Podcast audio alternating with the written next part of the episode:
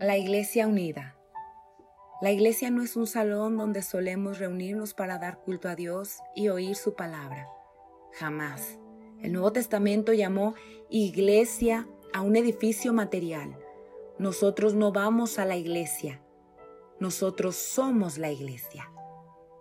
La iglesia no se construye con ladrillos y cemento sino que está formada por hombres y mujeres que han nacido de nuevo al reconocer a Jesús como su Señor y Salvador. La iglesia es la comunidad de los redimidos, es la familia de Dios, el pueblo del Señor.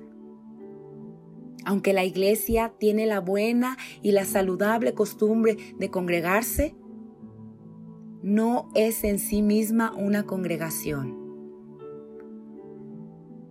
¿Por qué? ¿Cuántas horas al día estamos congregados? La mayor parte del tiempo estamos descongregados. ¿Y acaso por eso dejamos de ser iglesia? Claro que no. Somos iglesia a las 24 horas del día, los 7 días de la semana, todos los días, todo el tiempo.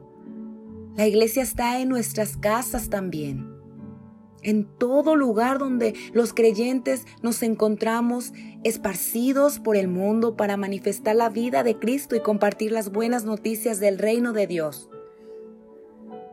Por eso es importante que en medio de esta crisis sanitaria, donde los sistemas de salud de gran parte del mundo han colapsado, usted, por prevención, pueda quedarse en casa y congregarse en casa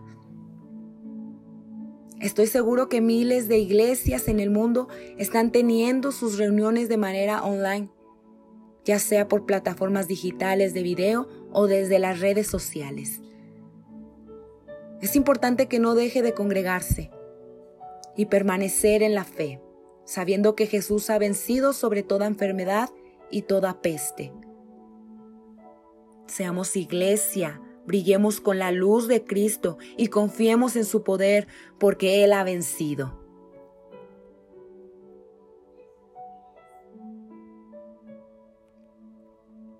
En Romanos 12:4, así como nuestro cuerpo tiene muchas partes y cada parte tiene una función específica, el cuerpo de Cristo también.